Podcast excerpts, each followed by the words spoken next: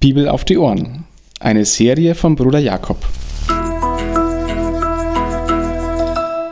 Eine Begleitung zum Bibellesen, um die Bibel, das Wort Gottes, zu entdecken und täglich besser kennenzulernen. Simon kommt mit Jesus in Konflikt. Simon hatte Jesus erlebt als jemanden, der heilt, der Menschen gesund macht. Und nicht nur irgendwelche Menschen, sondern auch seine eigene Schwiegermutter.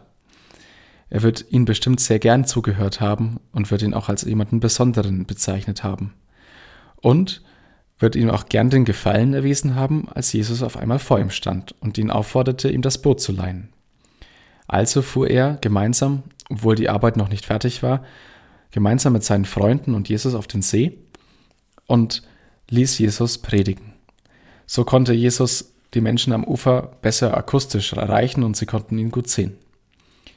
Doch als die Predigt vorbei war, ging das eigentliche Leben für Simon und seine Freunde erst los. Jesus fordert sie auf, dass sie rausfahren und ihre Netze auswerfen, um zu fischen. Die Herren werden sich gedacht haben, was für ein Krampf. Bleib du mal beim Predigen und wir beim Fischen. Um die Zeit, mittags, wenn die Sonne hochsteht, ist kein Fisch an der Oberfläche, dass wir sie mit den Netzen fangen können. Aber gut, die ganze Nacht hatten sie nichts gefangen. Und jetzt kam Jesus mit dieser Aufforderung. Er hatte Menschen geheilt, konnte Dämonen austreiben. Wenn er spricht, gut, auf dein Wort hin. So sagte Simon und sie fuhren raus und sie tätigten den Fang ihres Lebens. Simon kam in Konflikt mit Jesus. Seine Einstellung und sein Wissen standen gegenüber dem, was Jesus von ihm forderte. So ist das, wenn Jesus spricht. Es wird in Konflikt geraten mit unseren Einstellungen und unseren Plänen. Wenn Jesus uns auffordert, dass wir uns mit unseren Feinden versöhnen sollen und ihnen eben nicht das Böse wünschen, beziehungsweise ihnen nicht mal den Rücken zukehren sollen, sondern auf sie, auf sie zuzugehen, dann wirft es unsere Pläne durcheinander.